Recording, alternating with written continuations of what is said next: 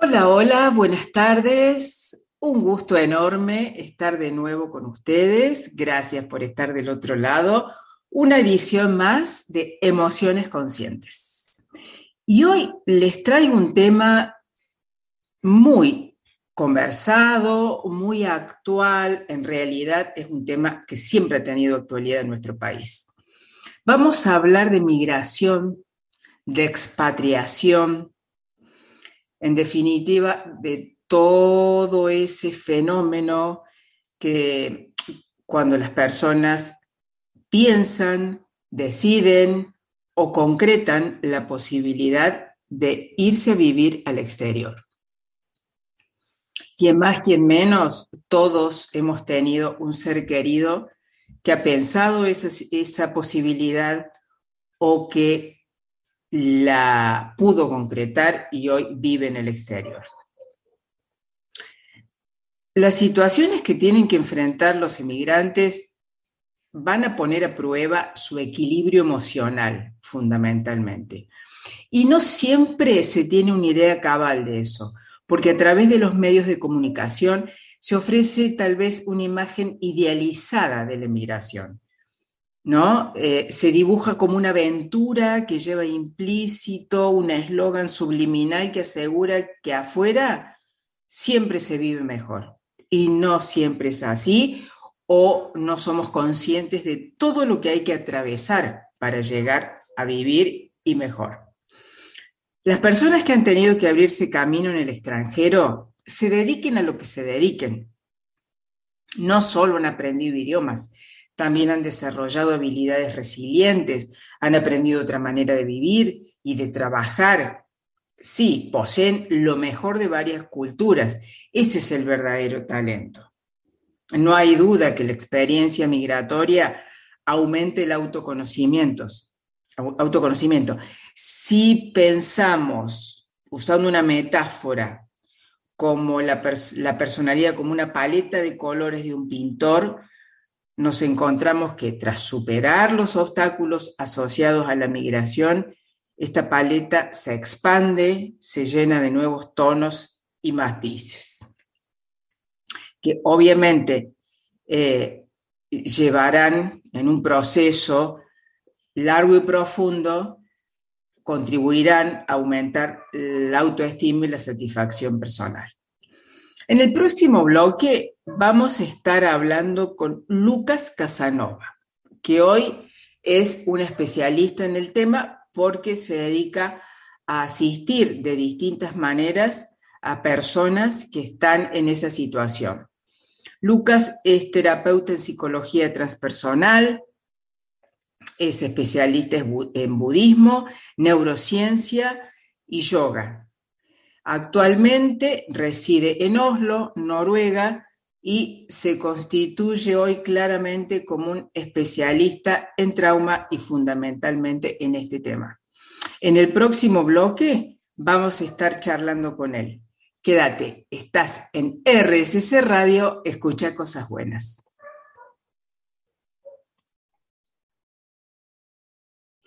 Bueno, aquí estamos ya con Lucas. Lucas, bienvenido. Un placer tenerte en este espacio. ¿Cómo estás? Muchísimas gracias. Muy bien, muy bien. Aquí en, Oslo con 10 grados bajo cero y nevadas intensas. Pero bueno, es, parte de, de, lo que es febrero acá, ¿no? Claro, sí, sí, nosotros acá con calores intensos, con humedad, así que bueno, estamos así en esta edición de, eh, emociones conscientes hoy como integrando polaridades, digamos. Muy bueno, me encanta. Sí. Bueno, Lucas, contanos un poquito a partir eh, de tu propia experiencia, ¿no? En primera persona, ¿qué te llevó Em, a irte de la Argentina, cómo fue, cómo ha sido más o menos tu proceso hasta hoy en Oslo. Bien, a ver, eh, yo cuando tuve edad para viajar, empecé a, irme a lugares.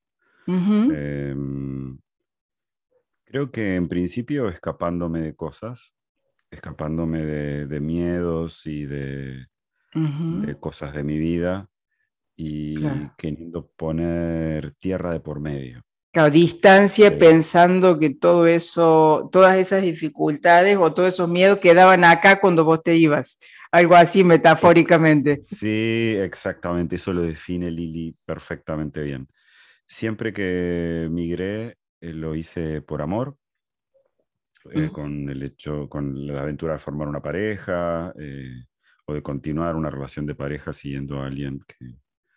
Claro, con la idea de un proyecto de vida, digamos. Claro, sí, con la idea de un proyecto de vida y mm, yo creo que ya que mis petates tienen el entrenamiento de, de los eh, enseres personales de Mary Poppins, yo abro una valija y todo salta adentro. Qué hermoso. migré como tres veces en mi vida eh, cuatro si cuento las veces que volví a Argentina en el medio. Y mm, a mí me, me di cuenta con el tiempo que a pesar de que yo ponía distancia y poner 14.000 kilómetros de distancia entre el origen de tus problemas y vos, parece como una distancia segura, ¿no? Sí, sí, sí, no es poca cosa, claro. Acá no me alcanzan, dijiste.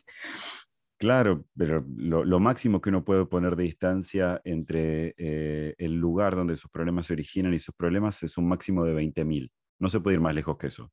Claro. Y yo estaba, estaba casi ahí y la verdad es que en sueños, en actitudes, en comportamientos, en dudas, en eh, la forma en la que armaba mis proyectos, todo aquello que no resolví en Argentina vino a morderme por detrás como, como, el, como los fantasmitas del Pac-Man. Claro, te fue alcanzando, digamos. Sí, en algún momento me alcanzó y, sí, sí. y tuve que cambiar y tuve que hacer otras cosas. Creo que en el periodo en el que estuve en Buenos Aires, entre 2011 y 2016, fue el periodo en el que por fin esos fantasmas del pasado dejaron de, de perseguirme y yo pude empezar a vivir mi vida con libertad. Claro, porque volviste tal vez y los enfrentaste, o sea, eh, los volviste a mirar, claro. No queda otra, no, no, no, Sirve, no sirve migrar, y eso también pasa eh, por, por, la generación nuestra, ¿no? Que nosotros tenemos muchos eh, contemporáneos que han sido hijos de personas perseguidas en gobiernos militares, eh, gente que ha tenido que emigrar por crisis económicas. Digo, eh, Argentina es un país de migrantes en, dos sentidos. Eh, primero, porque fue conformado por migrantes y segundo, como fue conformado por migrantes, estamos muy abiertos también a la idea de la migración, porque todos tenemos historias en nuestra Claro, eso lo tenemos en el ADN, está en nuestro inconsciente colectivo, esto de, de cruzar el océano por llamarlo de alguna manera, y verlo como una posibilidad, como un camino. Porque en definitiva, uno creo que también em, es un recurso cuando uno se siente en crisis, ¿no? Y, y es una posibilidad. Que por eso hay gente que hace distinción entre expatriados y emigrantes, ¿viste? Que en teoría hay algunos que dicen que los expatriados son personas que van, por ejemplo, con un proyecto de vida, pero con un trabajo, ¿no? Como una decisión así más consciente o, más eh, material, por llamarlo de alguna manera, y que el emigrante, es el, migrante es el que se va, ¿no? Así, con esta cuestión más emocional y tras un sueño o pensando que afuera todo es mejor me gusta la distinción, si usted me lo permite, no le creo mucho. Sí, es una, es una opinión que, leí por ahí. Me gusta la distinción, ayuda, ayuda. Eh, ayuda a pensarlo. Pero la verdad es que cuando uno hace un movimiento de esta naturaleza eh, y te ves a vos mismo sin todo el contexto que venís cargando, algunas cosas es, empiezan a como parecer más claras, ¿no? Fondo sobre figura. ¿Vos de, chiquita veías la Pantera Rosa? Sí, sí, sí. ¿Te acuerdas del dibujito ese del capítulo donde la Pantera Rosa, eh, la, casa está cayendo por un risco y la Pantera Rosa pega un salto antes de llegar al suelo y se baja tomando una taza de té? no, no, no me acuerdo, pero qué interesante. Ese, e, ese, ese mucha gente piensa que la migración es eso, que es claro. eh, algo se está, está cayendo, se está desarmando y que vos vas a pegar el salto y que vas a salir indemne de eso. Esto se cae, yo me salvo, sí. Claro, yo me salvo. Eh, yo creo que hay personas que consiguen adaptarse y que consiguen transformar a la migración en una oportunidad de crecimiento.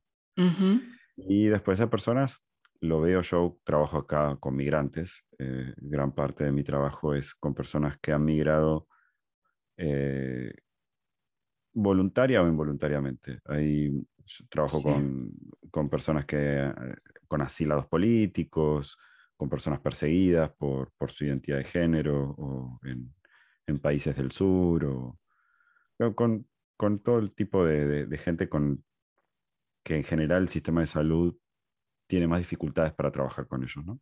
Claro. Y cuando el, el, expatriado, como vos lo decís, yo imagino, no sé, alguien trabajando en Mondeliz o en, no sé, en Procter y yéndose a trabajar. Claro, en multinacionales que llegan con, con sueldos en moneda extranjera, la casa armada, sí.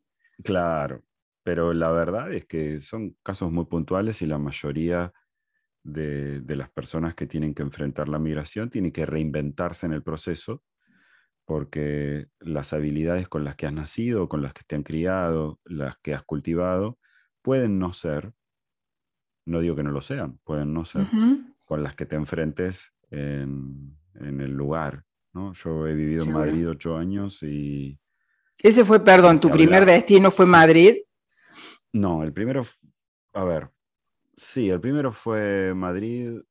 Estuve un tiempo en Londres, un año nada más y después eh, ahora en, Oslo. Eh, y Madrid, aunque hablaba el mismo idioma, no es el mismo lenguaje. No, claro, una cosa es el idioma, otra cosa es el lenguaje, ¿verdad? Sí. Las palabras tienen otro valor, eh, los valores sociales son otros. Cambian, cambian muchas cosas y muchas veces uno termina como la película esta de Sofía Coppola, perdido perdido en la traducción, ¿no? la película Perdidos en Tokio, en inglés se llama Lost in Translation, Perdidos en la traducción, como que hay cosas que pierden sentido y, hay otras cosas que las ganan, ¿no? Yo me di cuenta que la capacidad de adaptación argentina es, es un, bien preciado, ¿no? sí, sí, sí, sí, tal vez por esto, ¿no? De que venimos de esta, esta frase hecha crisol de razas, eh, y eso nos ha dado ¿no? como una maleabilidad que fíjate que yo creo que se pone en acción cuando estamos afuera, porque no es así cuando estamos en el país. ¿eh? Hay, mucha, hay mucha rigidez también por acá. Yo coincido, vos sabés que cuando yo vivía en Buenos Aires decía lo mismo, y yo ahora que lo veo afuera... Ah, bien, claro, te cambio la visión, sí, sí.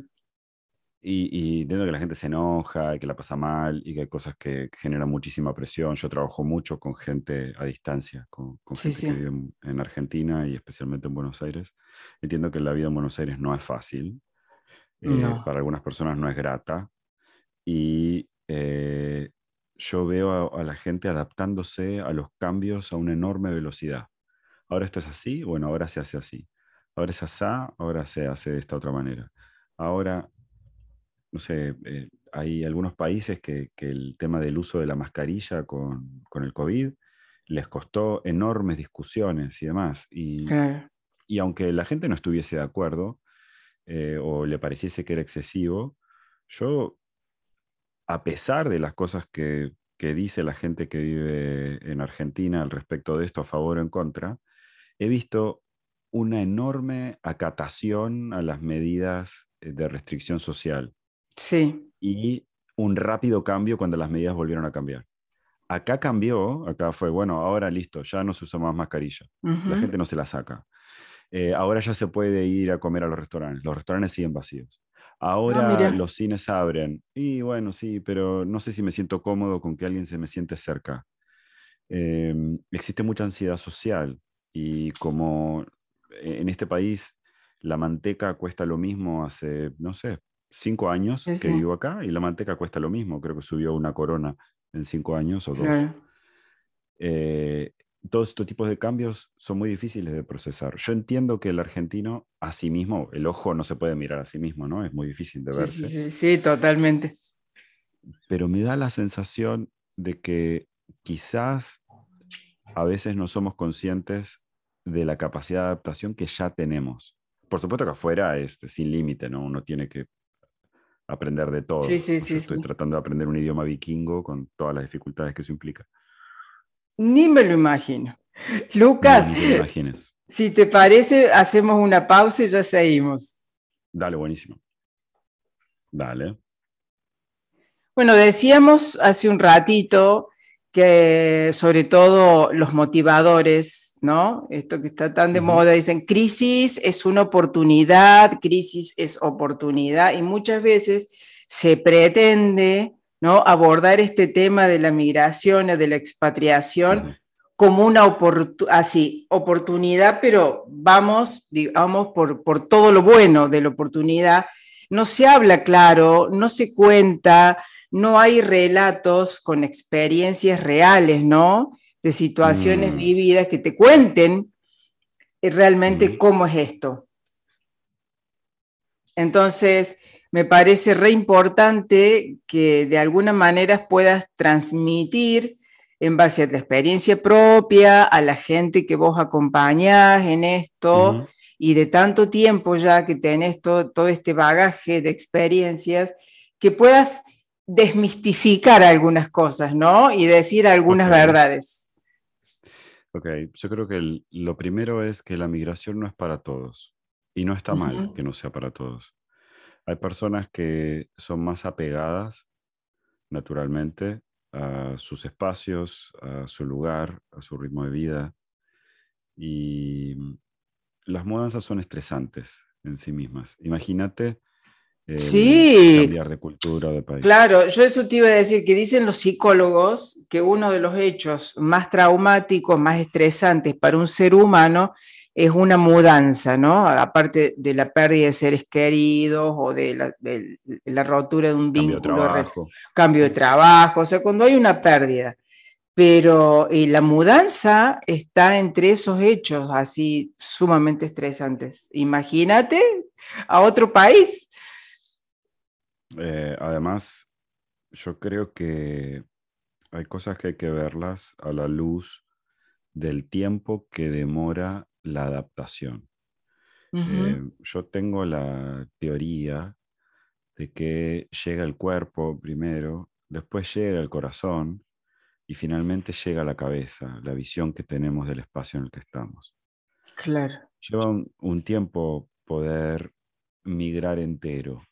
Sí, parte de la sociedad y demás. Cuando yo hablo con algunos profesionales que trabajan en esto, algunos hablan de un año, yo hablo un poco más de dos.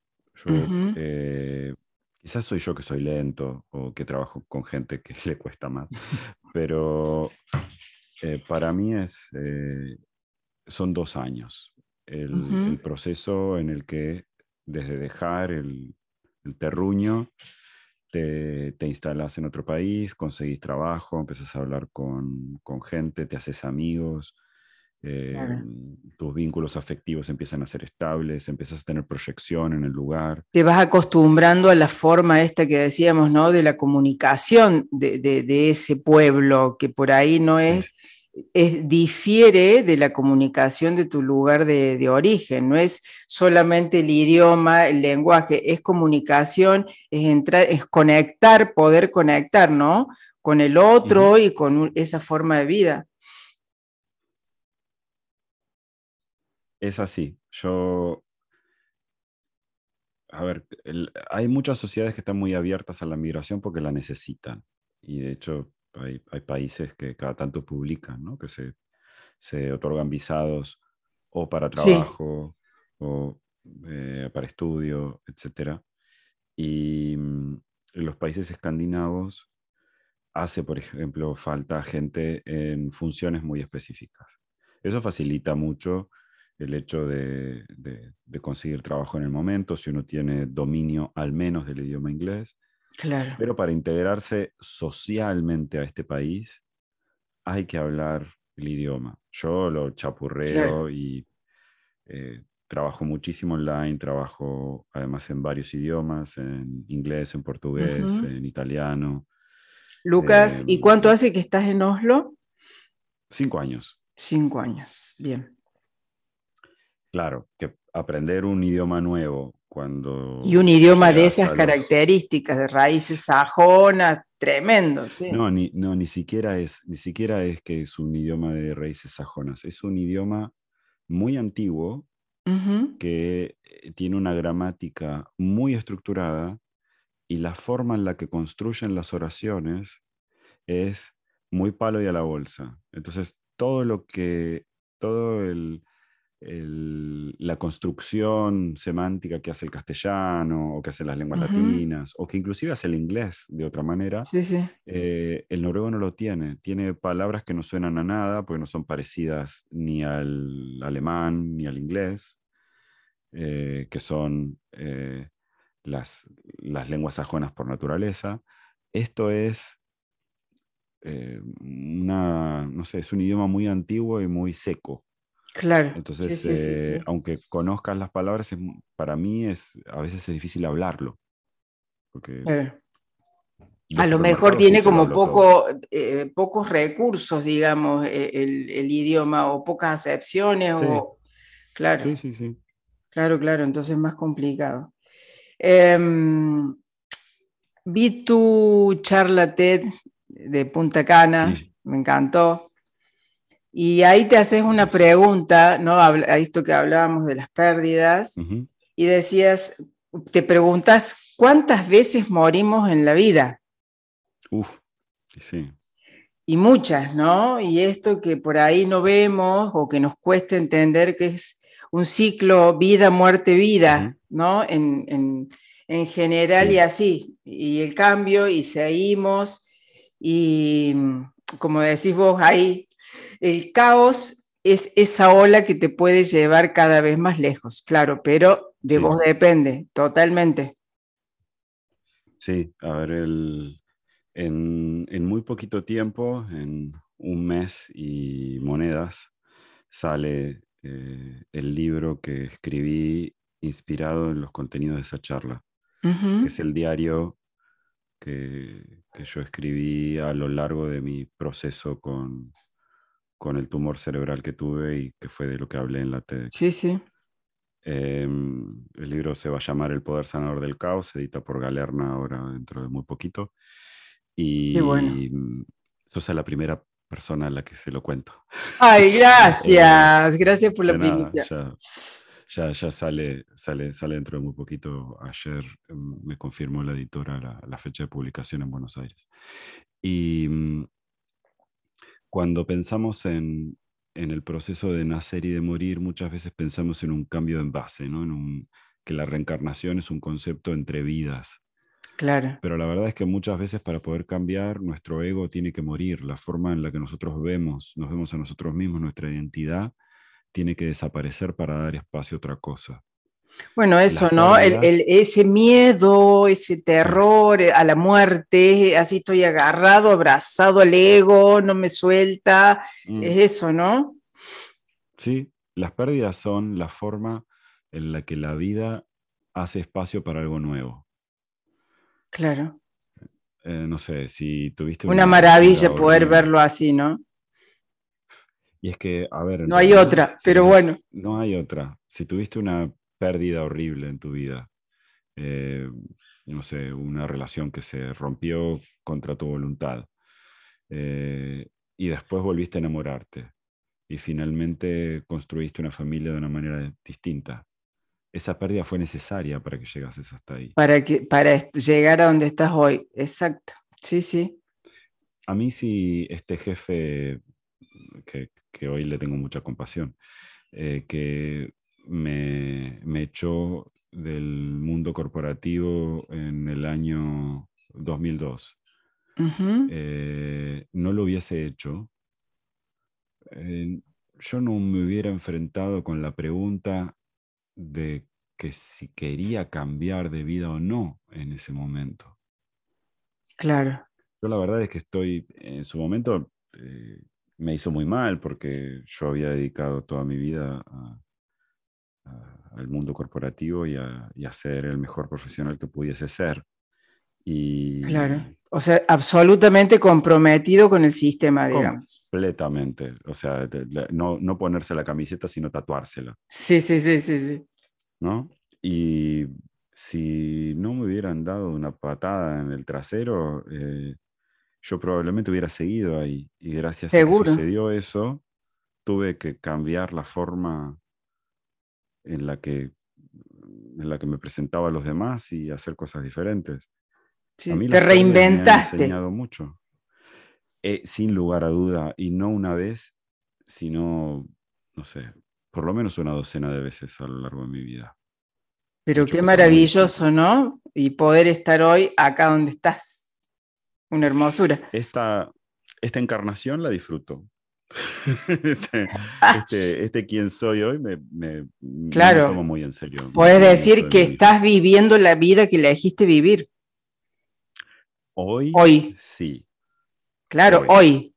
Sí, si sí. me preguntas en otro momento, probablemente diría que no, y si me preguntas más adelante, probablemente quiera vivir una distinta.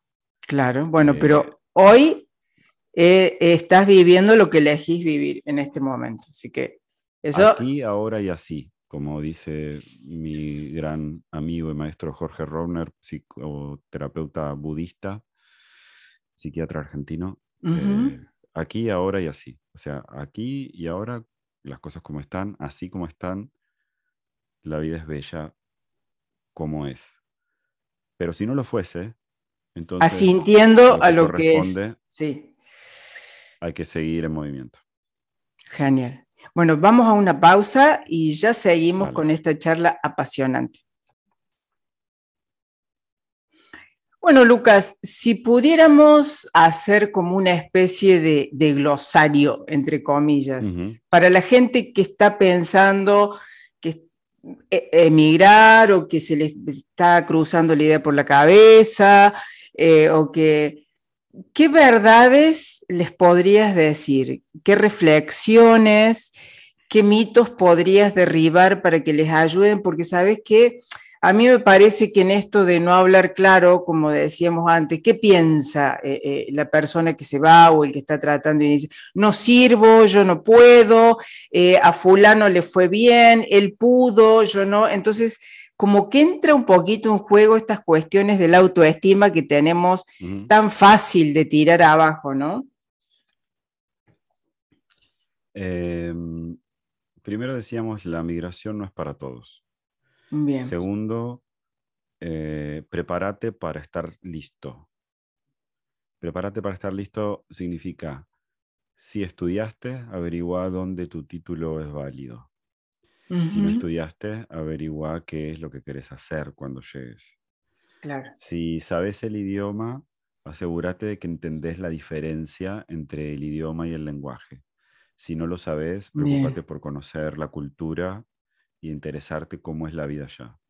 Cuando todo eso esté, viaja, entra en contacto con la gente, anda a los lugares en los que te gustaría vivir, interactúa con otras personas del mismo lugar. Visita la embajada argentina en ese país y habla con los agregados allá y que te cuenten cómo vive la comunidad argentina en ese país. Escribiles si no vas a viajar. Son en su mayoría gente como dirían los españoles, que se enrollan como una persiana, o sea que son súper, súper abiertos a hablar de eso porque les interesa integrar la comunidad. Eh, habla con gente que tenga la experiencia de emigrar y que tenga la experiencia de lo que ha sido buscar trabajo o casa. Asegúrate que no vas a estar ilegal nunca en ningún lugar. sí. Lo más importante es que puedas conservar tus derechos. Asegúrate que tengas un buen sistema de salud que te apoye llévate, no sé, un seguro de viaje por los primeros 90 días, eh, averigua cómo es la atención a extranjeros, si te duele una muela, si te quebras un pie, no tiene por qué ser una cosa terrible, pero son cosas que en algunos países son costosísimas. Sí, sí, sí, sí, sí. Eh, en general la salud fuera del país es algo muy costoso. Sí, sí. Sí, a no ser que vengas a países socialistas, como por ejemplo los nórdicos. Yo aquí, eh, cuando me operaron de, mi tumor cerebral, no pagué nada. Ah, pero, pero, primero, era una operación urgente, no era programada. Y segundo, yo había empezado a trabajar anteriormente a eso y pagaba eh, unos impuestos que eran casi simbólicos, digo, no, no, tenía un trabajo a tiempo completo. Em, después otro, otro consejo es eh, caminar la ciudad y recorrerla todo lo que puedas, eh, aprender sobre la cultura, todo lo que sea posible, para ver cómo es tu conexión con el ciudadano medio de ese lugar. Claro. Em, averiguar qué derechos vas a tener como migrante, porque puede suceder que no tengas ninguno eh, políticamente, por ejemplo, hasta los cinco años. Puede ser que aunque seas migrante nunca puedas votar o que solamente puedas votar a las municipales. Eh, los argentinos estamos acostumbrados a, que el voto es eh, obligatorio. Universal, claro, y obligatorio, sí. Universal y obligatorio. En la mayoría de los países del mundo del norte, o sea, los países del norte no es así. Y eso genera otro tipo de implicancia política y, los argentinos somos muy propensos a la queja. Es una gran oportunidad para hacer y participar, averiguar cómo puedes participar en esa sociedad.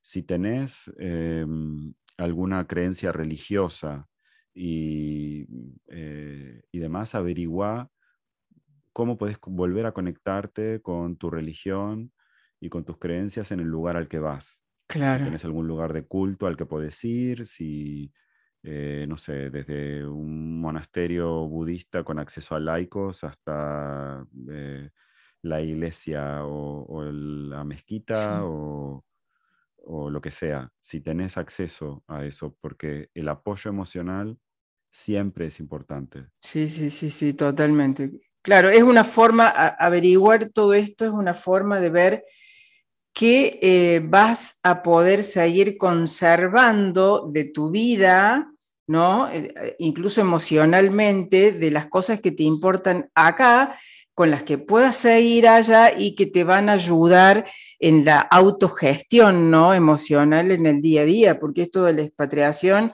es un desafío tan grande, tan grande, tan grande a todo nivel, y, que te va a hacer estar eh, en soledad con vos mismo por muchos momentos y que te va a interpelar y, bueno, y, realmente te va a provocar un diálogo interno intenso y, genuino, ¿no?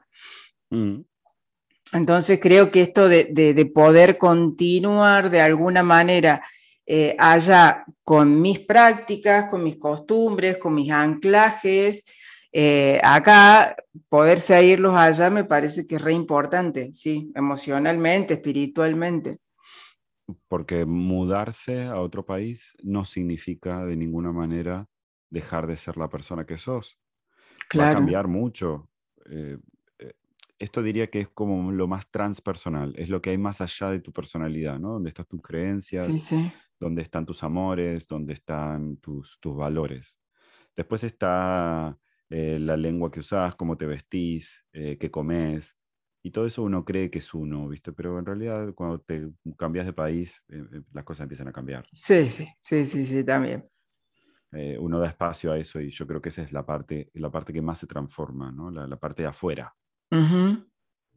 lo de adentro muy probablemente siga siendo más o menos lo mismo. Entonces, si lo es, prepárate para estar listo.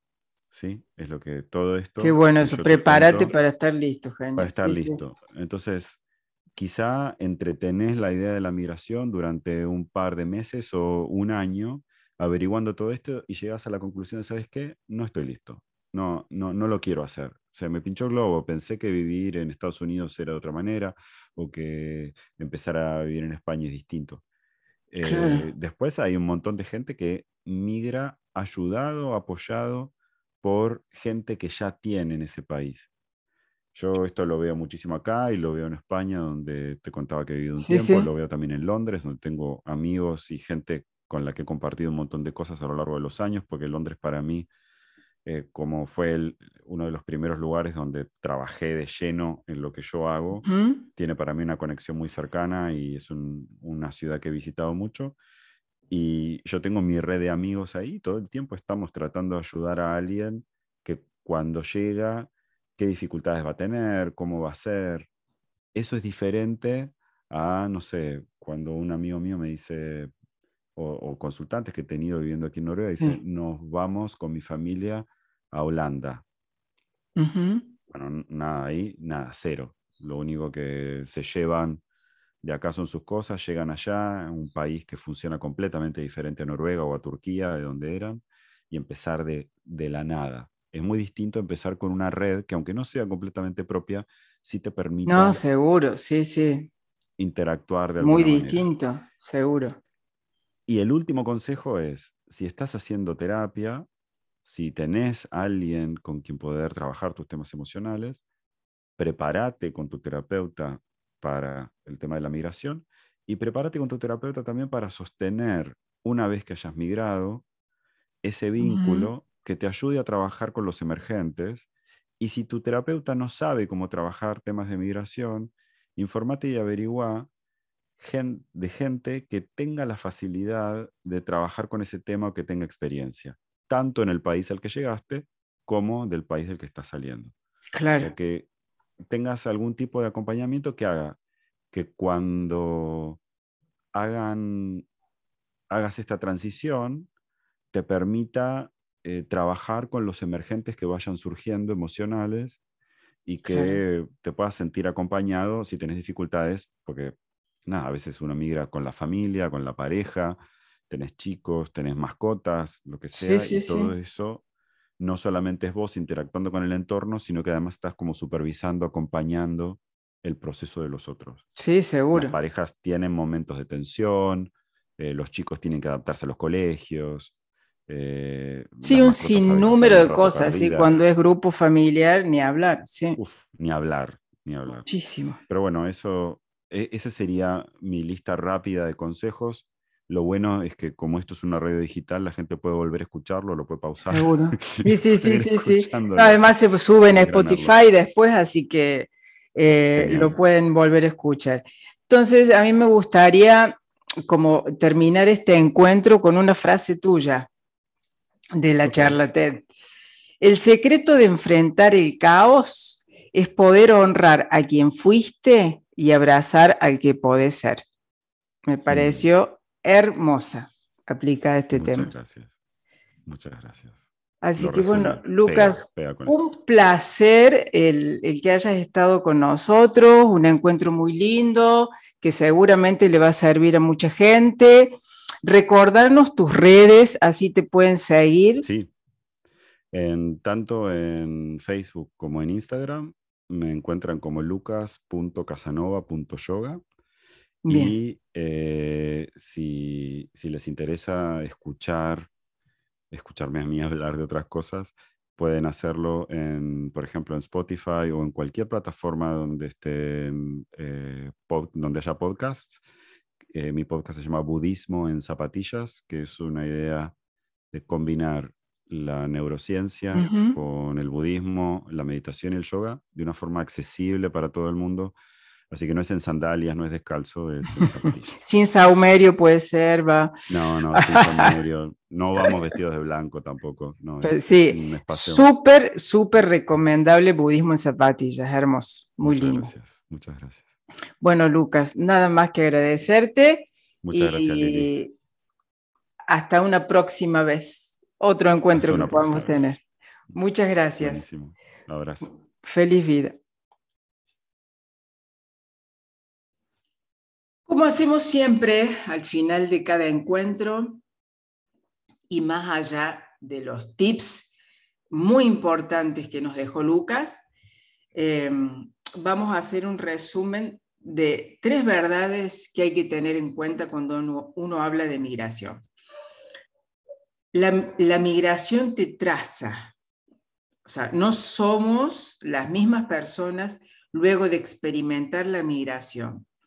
La experiencia nos invita a desafiar prejuicios y formas de ver la vida. Vivimos en otras culturas e idiosincrasias. Es una verdadera apertura mental, sensorial y emocional. Otra, el duelo migratorio, porque es eso, es un duelo, y eso hay que decirlo y tenerlo en cuenta. Es una experiencia individual. Si bien podemos transitar emociones similares con otros miembros de la familia, no necesariamente tenemos que sentir lo mismo. Cada uno atraviesa diferentes pérdidas y la emocionalidad varía en función al vínculo que tenemos con lo que dejamos. Y la última, ya no hay duda de esto, de que es un camino, la expatriación es un camino de profundo, un proceso de profundo autodescubrimiento. Nos expone y nos desafía. La soledad nos invita al diálogo interno y genuino. Es una oportunidad para sacarle eh, etiquetas que ya no, no van tanto tu vida como a vos mismo y animarte a ese nuevo yo. Hasta aquí nuestro encuentro de hoy. Espero que lo hayan disfrutado tanto como yo, como les digo siempre. Les recuerdo mis redes, Instagram emociones.conscientes, Facebook Liliana Carballo, Emociones Conscientes. Muchas gracias por haber estado del otro lado y nos volvemos a encontrar el próximo lunes a las 19 horas. Chau, chau, quédate, estás en RSS Radio, escucha cosas buenas.